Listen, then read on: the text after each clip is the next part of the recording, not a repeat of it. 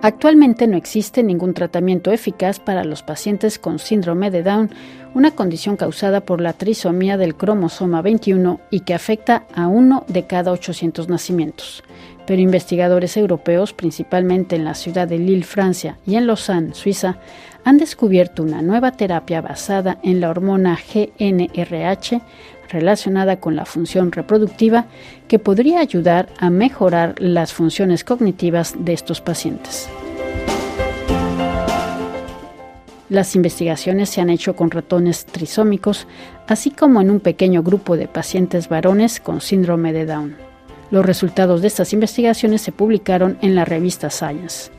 Manuel Tenasempere participó en esta vasta investigación. Él es investigador de la Universidad de Córdoba y del IMIBIC, el Instituto Maimónides de Investigación Biomédica de Córdoba, en España. Bueno, pues eh, este estudio que se ha desarrollado bajo la dirección del grupo del profesor Vincent Prevot en la Universidad de Lille y de la doctora Nelly Pitelut en el Hospital Universitario de Lausanne, en, Suiza. Esencialmente es una combinación de estudios básicos y clínicos que pretende eh, evaluar el papel de una hormona conocida desde hace décadas que se llama GNRH y que produce nuestro cerebro para controlar la función reproductiva. Eh, pues bien, ¿cuál sería su posible papel en las alteraciones cognitivas que aparecen en el síndrome de Down? Eh, mediante una combinación muy amplia de estudios, tanto experimentales como también algún estudio clínico piloto, la conclusión a la que se llega es que eh, en el síndrome de Down hay un déficit previamente no reconocido de esta hormona cerebral, el GNRH, que puede contribuir decisivamente a que se produzcan los déficits cognitivos de los enfermos con síndrome de Down, las alteraciones de esta hormona, y lo que es incluso más interesante de cara al futuro, el que la normalización de esa alteración de GNRH en el contexto del síndrome de Down parece conducir a mejoras cognitivas no solamente en modelos animales, sino también en un estudio piloto en humanos. Entonces se trata de una posible terapia que mejoraría las funciones cognitivas de, de pacientes con síndrome de Down, ¿verdad? Efectivamente, los datos experimentales que se han obtenido apuntan en ese sentido. Inicialmente se validó en un modelo preclínico, un modelo de roedor que asemeja al menos parcialmente las características del síndrome de Down. En ese modelo se observó que la normalización o la administración externa de GNRH mejora la función cognitiva y después se hizo un estudio piloto que se llevó a cabo en Suiza con siete varones por encima de 20, 20 y 50 años con síndrome de Down a los que se administró de manera pulsátil durante seis meses esta hormona GNRH y lo que se observó es que se se producía una mejora en determinados indicadores de función cognitiva en esos pacientes tratados con GNRH. Primero me gustaría, pues sí, precisamente hablar de estos ensayos, primero en, roedores. ¿Estos roedores eran, eran roedores eh, trisómicos, si se puede decir así? Bueno, es un modelo que convencionalmente se asume que reproduce el síndrome de Down. Dado que la distribución genética en los cromosomas de humanos y ratones no es exactamente idéntica, estos ratones no tienen una trisomía del cromosoma 21, sino que tienen una réplica, una duplicación de material genético vinculado al cromosoma 16, si no estoy equivocado, pero que contiene genes equivalentes a los que se duplican en el caso de la, de la trisomía del, del 21. Es decir, es un modelo de ratón que de alguna forma reproduce características genéticas y de fenotipo eh, que son propias de los pacientes con síndrome de Down. También lo que, bueno, vamos a tratar de recordar un poco, precisamente los pacientes con síndrome de Down tienen una, una alteración en este cromosoma, el 21, ¿no? Por eso a veces se llama trisomía. Trisomía del 21, efectivamente, se llama así porque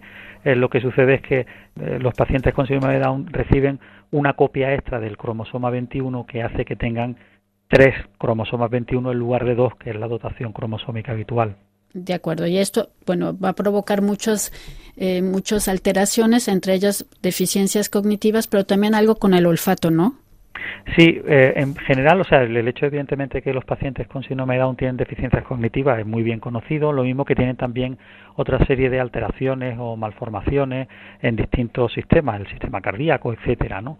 También se ha puesto de manifiesto, y esto aparece mencionado en el artículo, que eh, es relativamente frecuente el que los pacientes con síndrome de Down tengan también ciertos déficits olfativos e incluso alteraciones reproductivas que eh, bueno evidentemente bueno también se han podido poner de manifiesto por lo menos en algunos en algunos en algunos estudios no y de una forma muy llamativa, el modelo de ratón que de alguna forma se asemeja al, síndrome de Down en humano, también presenta estos déficits olfativos y también presenta déficit en la función reproductiva. De acuerdo. Y entonces en el ensayo que se hizo en, en ratones se observó ¿qué mejorías en, funciones cognitivas y también en el olfato o no? Efectivamente, o sea, básicamente, claro, el ratón es una especie que a diferencia del humano, bueno, no diferencia del humano, sino una, una especie en la que, digamos, el desarrollo de la función olfativa es mayor que en el humano y hay test específicos desarrollados que de alguna forma, mediante la evaluación de la capacidad olfativa, también evalúan algunos patrones de comportamiento muy estereotipados que presentan los ratones, ¿no?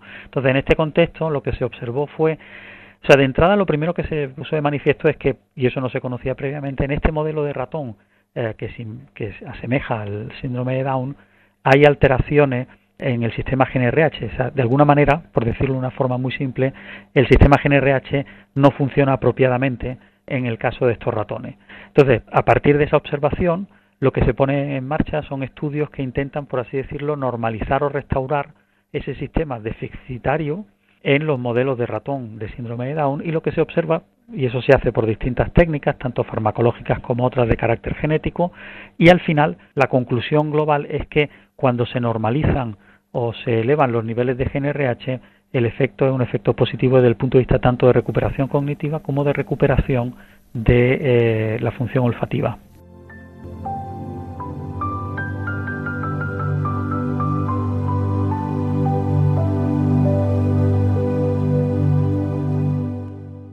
Muy bien, y ahora vamos entonces al, al ensayo con, con, personas, que fue un pequeño ensayo clínico, ¿no? Con siete personas. Si nos puede dar un poco más de, de detalle, ¿qué fue lo que se observó?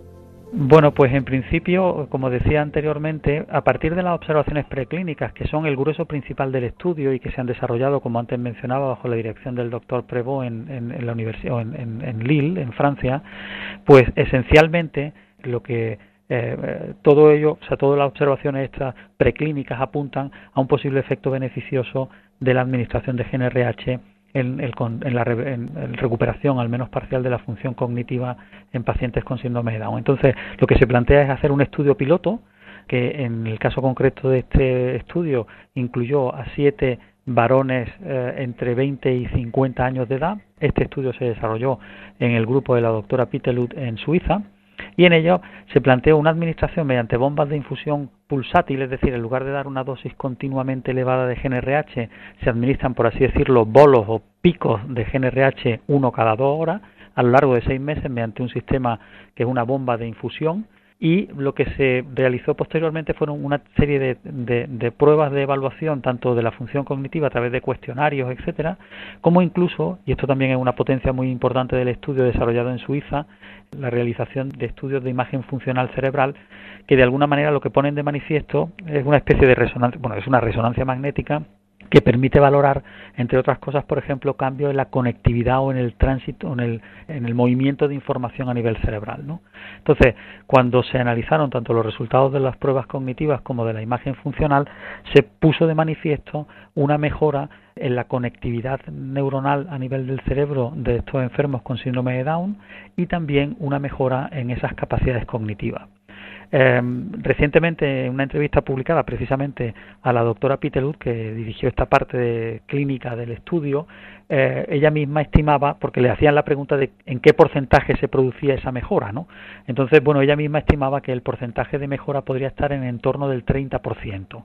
Eh, evidentemente, también eh, ella hacía hincapié la importancia de ser cauto a la hora de interpretar las implicaciones a largo plazo de este tipo de, de, hallazgos iniciales que tienen que ser confirmados, pero que abren la puerta a posibles tratamientos basados en la utilización de GNRH para la mejora cognitiva en estos pacientes. Y, por ejemplo, cuando hablamos de esta mejora de, de cognitiva, ¿qué ejemplos puede ser? Sí, vamos, concretamente lo, eh, lo que se recoge en el, en el, artículo publicado en Science eh, fundamentalmente hace referencia sobre todo, por ejemplo, a mejora en la capacidad de abstracción eh, tridimensional, es decir, por ejemplo, la representación tridimensional de los objetos, mejora de una manera mm, detectable en los pacientes sometidos a este tratamiento, es decir, lo que se mejoran son una serie de marcadores o parámetros que permiten eh, sugerir esa, esa mejora en la función cognitiva. Evidentemente yo creo que hacen falta estudios mucho más profundos y de más largo plazo para intentar contrastar hasta qué punto un tratamiento crónico con GNRH podría eh, revertir o en qué medida revertiría los déficits cognitivos que presentan los pacientes con síndrome de Down. Ya en el artículo se indica que esta reversión evidentemente no es completa, eh, porque también es razonable pensar que no todos los déficits cognitivos que aparecen en el síndrome de Down se deben exclusivamente a la deficiencia de GNRH. Y para concluir, es decir, esto de, bueno, de seguirse desarrollando, pues provoca muchas expectativas, ¿no? Porque actualmente no existe ningún tratamiento para los pacientes con síndrome de Down. En efecto, no hay eh, terapias autorizadas para el tratamiento de pacientes con síndrome de Down y recuperación de función cognitiva. A pesar de que se conoce muy bien el impacto tan devastador del síndrome de Down sobre distintas funciones, realmente no hay terapias desarrolladas que permitan una correcta reversión de todas las manifestaciones que presentan estos pacientes y si la hay, pues son todavía experimentales y muy incipientes. ¿no? En este contexto, evidentemente, las expectativas que abre un estudio de esta naturaleza son son altas y puedo decirlo como decía anteriormente porque solamente participo como colaborador en este estudio, es decir, creo que digamos el logro fundamental de los grupos de los doctores eh, Prevo y, y, es muy considerable y pueden abrir la puerta a, desarrollo de, de, terapia futura en enfermedades que cursan con déficits cognitivos como el síndrome de Down e incluso quizá también en otras, ¿no? Muy bien, sí, o sea, en realidad sí se puede decir que es como una, una premier. Sí, sí, sí, efectivamente. Es eh, básicamente pues un eh, hallazgo preliminar que hablamos en ciencia, es decir, es un hallazgo muy prometedor que tiene que ser confirmado en ensayos clínicos de mayor envergadura, con un mayor número de, de pacientes involucrados, pero que si se confirma realmente, pues podría ser una ayuda a la hora de tratar a estos pacientes en el futuro.